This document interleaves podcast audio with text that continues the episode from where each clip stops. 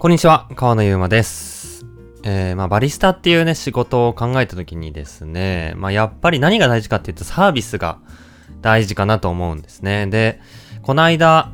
えー、まあ、チームメンバー、えー、お店のバリスタメンバー全員で集まって、サービスについての、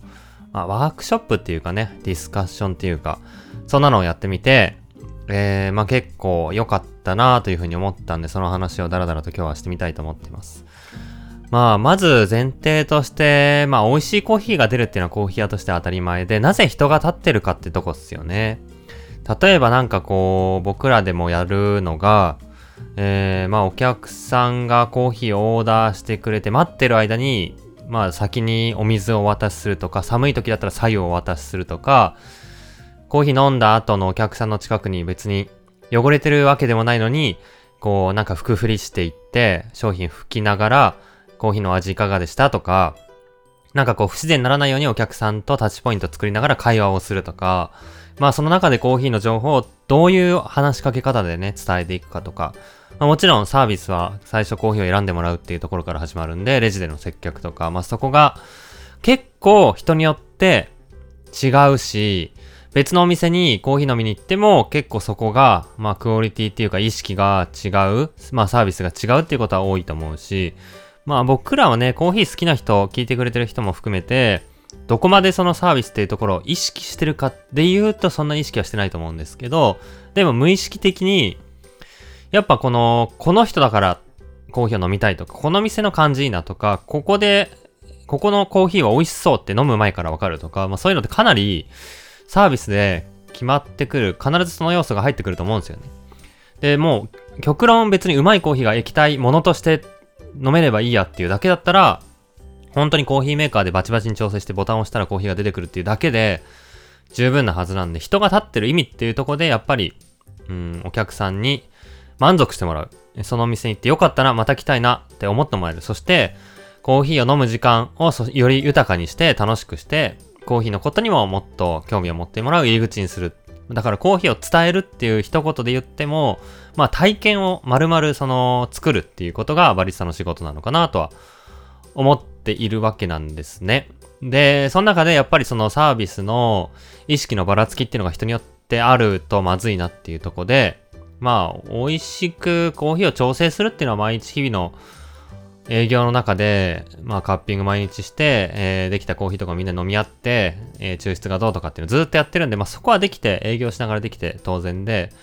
そうじゃない、なんかほ、他のメンバーと集まって、みんながどういう意識でサービスに向き合ってるかっていうのを、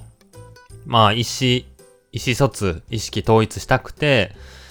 事前にね、あのミーティングの前に宿題をみんなで、えーみんなに出して、で、考えてきてもらったんですね。ワークショップ的な感じで。それ何かっていうと、最近受けて良かったサービス、仲間がしてていいなと思ったサービス、えー自分がして良かったと思うサービス。まあだから良かったサービスと、あと逆に悪かったサービスについて、えーまあ、えー印象に残ったものを書いてきてくださいっていうのを先に事前に宿題出して、スプレッドシートに書いてきてもらって、みんなでそれを事前に読んだ上で、えーじゃあその大事なところは何なのか、じゃあこれについて他の人はどう思うのか、こういう場合どうするかっていうのを、えーまあケーススタディ的に、えーみんなで共有していって、最終的にじゃあチームとしてどうするかっていうのをお話ししたわけなんですね。で、結構、まあ出てきて、まあ最初はね、このサービスについて初めてだったんで、どんくらいみんなが意識持ってるかなっていうふうに思ったんですけど、まあ、竜度の大小はともかくとして、まあ、割と出てきて、例えば、まあ、あったのは、お店が満席だった時の対応が結構お店によって違うよね、みたいな。で、まあ、なんだろうな、忙しいからちょっと、えー今無理みたいな感じで、結構こう、そっけなく対応しちゃうことは割と多くて、でも、その中でやっぱ印象いいのは、まあ、例えば出てきたのはカウンターのお店で、カウンターの中にしか店員さんがいない中で、こう覗いて、えー今いっぱいですっていう時も、わざわざカウンターから外に出てきてごめんなさいみたいな、いつもこんな感じでいっぱいなんですけど、何曜日とかこの時間だったら空いててとか、お持ち帰りだったらできて、みたいな、こう、できることを、その、今満席だから無理じゃなくて、こういう状況だけど、僕らはこう、こま、このぐらいだったらできる。これまでだったらできるとか、こういう時間だったら僕らはこういうサービスできるって、まあ、できることをこう提案してくれるっていうのがすごいこう、まあいいよね。まあ外にわざわざ出てくるっていうのもそうなんですけど、そこでまあまた来たいかどうか決まるっていうのがすごいあるよなとかっていう話をしていたりとか、あとなんかまあ、ほっとかれるみたいな話が出てきましたね。まあ、結構それはね、まああんまり、まああんまり起きないっていうか、論外というか、うん、まあ、そんな感じなんですけど、まあこう、例えば、えー、コーヒー豆選ぶときに、じゃあ、えー、なんかこう、選んでるからって言って声かけらんないとか、えー、じゃあこの中から選んどいてくださいってこう、ほっとかれた感が感じられてしまうようなサービスが、ま、ああるよね、みたいな。逆に、でも逆に、ちょっと、えー、プレッシャーをかけたくない接客もしたいよね、みたいな議論もあったりして、うん、なんていうんですかね、例えばドリップください。じゃあ豆の種類この5種類から選べるんです。まあ、結構この、この辺の会話が一番肝になると思ってて、まあ、最初のタッチポイントなんでそこでの印象とか気難しさとか、豆の情報の、まあ、スッと入ってくるかどうかとかっていうのがそこで決まると思うんですけど、ほっとかれてる感があるのは、まあ、うーん、じゃあこの中から選んどいてくださいってなんかこう、目の前にいるのに作業をずっとしてしまったり、そっぽ向かれてしまうとか、なんか遠くから、あの、話されるとか、あんまないと思うんですけどね。そういう雑な感じが感じられて、声かけてくんねえな、みたいな感じだと、まあ、ほっとかれてる。逆に、えー、この5種類なんですけど、どうしますか？決まりましたってこうなんかぐいぐい目の前で、はよ決めろやみたいなプレッシャーを店員がかかってくんのも良くないよな、みたいな。めっちゃ難しいとこなんですけど、そういう話してて、適度にお客さんが考えてそうだな、悩んでそうだなとかっていう時には、ちょっとこう、あの、あえて目の前でペーパーフィルターをこう折って溜めていったりとか、なんかドリップの湯通しとかをしたりとか、なんか豆のえー、計量とかをしたりとか、なんかこう、整理整頓的なね、こう、ちょっとこう、あんまプレッシャーかかけてないですよ。そんなにプレッシャー感じずにゆっくり選んでいいですよ。感を出しつつも、一応気にしてるみたいな感じを出すとかね。えー、みたいなのとか、まあそういう話があったりとか、まあ割と、えー、みんななんかこう、事例とともに考えてることとか良かった体験を考えてくれてるなと思ってて、まあどの、えー、事例もそうなんですけど、まあ、やっぱりバリスタの仕事はコーヒーを作ることではなくて、コーヒーを作ることは手段であって、お客さんに満足してもらうことが一番の目的で、その場に立ってるっていうのは共通認識としてあって、だから、まあ早くオーダーを聞いて早く出すっていう、オーダーをさばくこととかコーヒーを作ることが目的になってしまっう時点で意識が違うよねっていうところで、まあその話を、まあ、えー、まあ大前提としてしていて、で、まあ僕も思うのは、僕がまあ持ち寄った事例としては僕が大好きなお店がまあいくつかあるんですけど、一つやっぱり長崎にあるお店が僕が一つ大好きな飲食店としてあって、長崎にあるビアードっていう、えー、お店、まあレストランですね。そこが僕はすごい好きなんですけど、まあそこに行った時に最初の、えー、まあお話、まあコースメニューで頼むと最初にまあいろんな、なんだろうな、きっかけというか今日はこういうメニューできますとか、ご案内があると思うんですけど、そこでコンセプトである地元の野菜を大事にしてるっていう話とか、周りの農家さんとのお付き合いとか、ここでお店始めた理由とかっていうのをすごいコンパクトにプレゼンしてくれて、一品目に、えー、まあ、野菜の皮とか余った野菜のカスで作っただしスープが出てくるんですけど、なんかこの最初の体験体験の一番最初に全てが凝縮されてるというか、まあ、プレゼンもそうですけど、なんかこう、物だけで伝えるって結構難しいことだと思うんですけど、最初に意思とか意図が、まあちゃんと伝わると、このものの体験も全然違うものになるし、過ごす時間の最初の部分で全体感を凝縮させるとか、えー、まあお店で言うと、最初の会話、最初のタッチポイントですよね。ここで、えー、まあ体験のその後の重さというか質っていうのは大きく変わるなっていうふうに思って、なんもなしにね、野菜のだしスープだけ出てきたら、まあ、味薄いなって思ったり、なんだろうっていうふうに思うかもしれないですけど、そのコンセプトを凝縮させた体験っていうのが、まあ、説明付きで物があると一気に変わるよねっていうところで、コーヒーとかも、まあ短い滞在時間なのかもしれないですけど、まあ途中でこう覆ることが、はほぼないのかなっていうふうに思ってて、最初の印象とか最初いいなって思うから全部がよく感じる。最初感じ悪と思いながら、でもコーヒーむっちゃくちゃうまかったからよかったわって覆ることってあんまないと思うんですよ。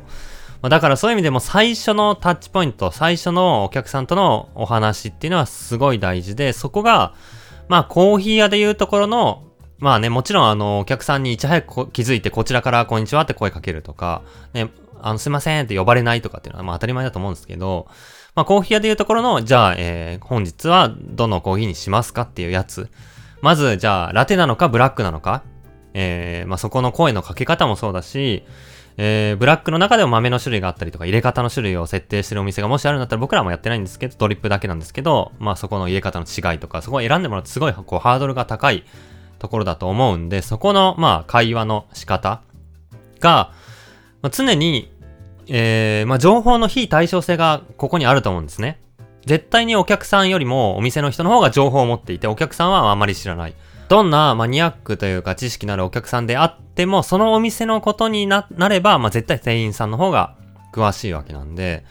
なんかそこの情報の差があるっていうことを前提にして、えー、まあそれを上から目線にならないっていうか、まあ店員の方が知ってるっていう形で情報を丸々ぶつけたりとか、例えば、うん、僕が個人的に微妙かなっていうふうに思ってる。ももちろんこれコンセプトによってはありかもしれないですけど、僕としては、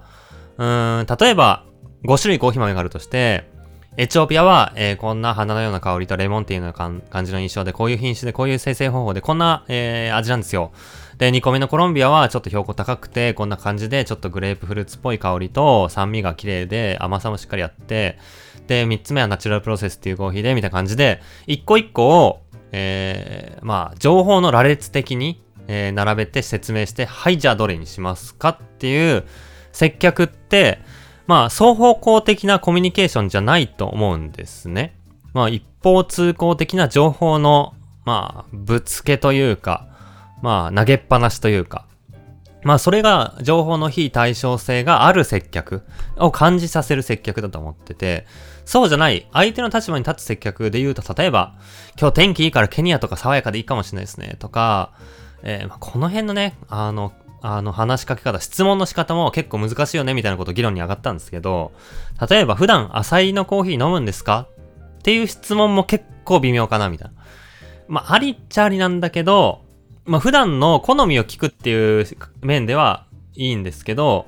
浅入りって答え、浅入り飲みます？じゃあエチオピアっすねみたいな。それもちょっと違う絞りすぎで、浅入り飲むからって言ってしっかり甘さがある浅入りを提案してもいいと思うし、だから、なんかそこは、なんか浅入りだからっていうカテゴライズが決していいわけではないんじゃないかなとか、えー、まあ、例えばね、お客さんで、苦いコーヒーありますか？で、浅入りのコーヒーで苦くしてないお店であれば、なんて答えるかってすごい難しいよねって話が例えば上がったりして、えー、まあ、じゃあなんて答えるみたいな一人ずつ聞いてたりしたんですけど、まあ結構、あの、分かれますよね、ここは。えー、しっかりボディ感とか飲み応えがあるコーヒーが好きっていうような方であれば、えー、まあ、中南米のコーヒーとか、しっかりこう、浅めで苦味ではないけど飲み応えとか重量感って意味だと、このコーヒーが、えー、しっかりチョコレートっぽい感じで重たさもあって、甘さの余韻も気持ちいいですよ、みたいな。そういう風に、まあ寄せるじゃないけど、なるべく要望に沿ったものを自分たちの手持ちの札の中から出していくっていうスタイルの提案もあるし、逆に思い切って、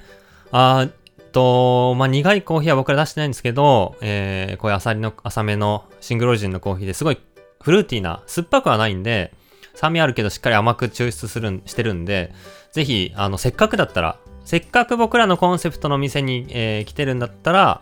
えー、この一番個性が面白いコーヒー、逆に振り切る。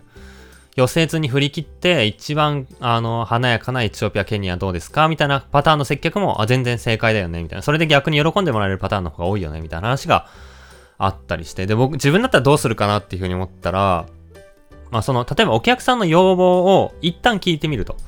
聞いてみて、まあ、そもそも選ぶ基準とかわかんないっすとかっていう時では、もう二択にざっくり絞るかなと僕は思ってて、例えば、しっかり甘い感じの、えー、甘さが複雑なこの本でやすと、結構華やかで紅茶っぽい感じの、えー、このルワンダとあるんですけど、みたいな感じで2択にして、ちょっと選びやすくする。とか、それでもなんかこう難しそうだったら、えー、まあ僕はこれが今日調子いいと思うんですけど、みたいなのをお勧めすると。で、逆に、えっと、最初の質問で向こうの要望があって、その要望がお店のコンセプトと全然違う場合、例えば、シングルオリジンのお店でやってて、えー、めちゃくちゃ苦いやつくださいとか、酸味がないやつくださいとかっていう風に言われた時に、もう、えー、僕だったら思い切って、もうその質問の意図を一旦置いといて、一番自信があるやつ、個人的に絶対に今日の5種類だったらこれ一番うまいってやつを無条件出すかなっていう風に。まあとりあえずこの僕が一番うまいやつ飲んでほしいですって言って、で、それはもうなんかね、味覚、好みを超え、超越して、もううまいもんはうまいんだから、うまいっしょっていういう、もう好みとかな、何よりもこれうまい、一番うまいやんっていうやつを、自信あるやつを出したいな。で、自信あるやつほどやっぱ伝わると思うんですよね。その熱もこもるし、伝え方も、やっぱ自信が相手にも伝わると思うんで、まあそういう意味でも僕は、もしそういうシチュエーションになったら、まあ相手の要望に寄せる、寄せない関係なく、自分が一番飲んでほしいと思う、一番美味しいと思う調子いいやつを、調子いい豆を紹介するかな、みたいな。そんな話をしたりしてましたね。まあ、そこのね、最初の掛け合いはすごい重要で、僕が好きなお店とかも、どんなお店かっていうと、そこの最初の、例えばワイン屋さんでワイン選ぶときでも、なんかこう生産者の難しい話とか、イタリア語の品種の名前とかこういう名詞とかがボンボン出てくる感じではなく、まあなんかさらっと飲めるやつとしっかり甘いやつありますけど、爽やかな感じとちょっと複雑なやつと、みたいなそういうざっくりした感じで、なんかこう選びやすく、ゆるっと入れて、でも飲んでる、飲んでくうちに、なんかこう引っかかるポイントがあったら、これなんでこんな感じなんですかねとか、こういう感じで違う、違うおすすめありますかねとか、気に入ったんですねみたいなとこから、なんでかってこういう共通点があって、とか、こういうやつだとこういう特徴があって、みたいな、そこから一歩ずつ、まあ情報を階段を登るように伝えていくっていうのが、まあ、自分としては好きだし、そういう風にコーヒーを、まあ壁を感じさせずに伝えたいな、みたいなことを、まあ話したりしてましたね。で、まあその中でやっぱ大事なのは、結局要約力で、まあ、このコーヒーのいいとこはここっす。このコーヒーは一言で言うのはこれです。って言えるって結構難しいことだと思うんですよ。複雑に、例えば入れ方とかでもそうですし、お客さんから、まあなんかこう質問してもらったりしたときに、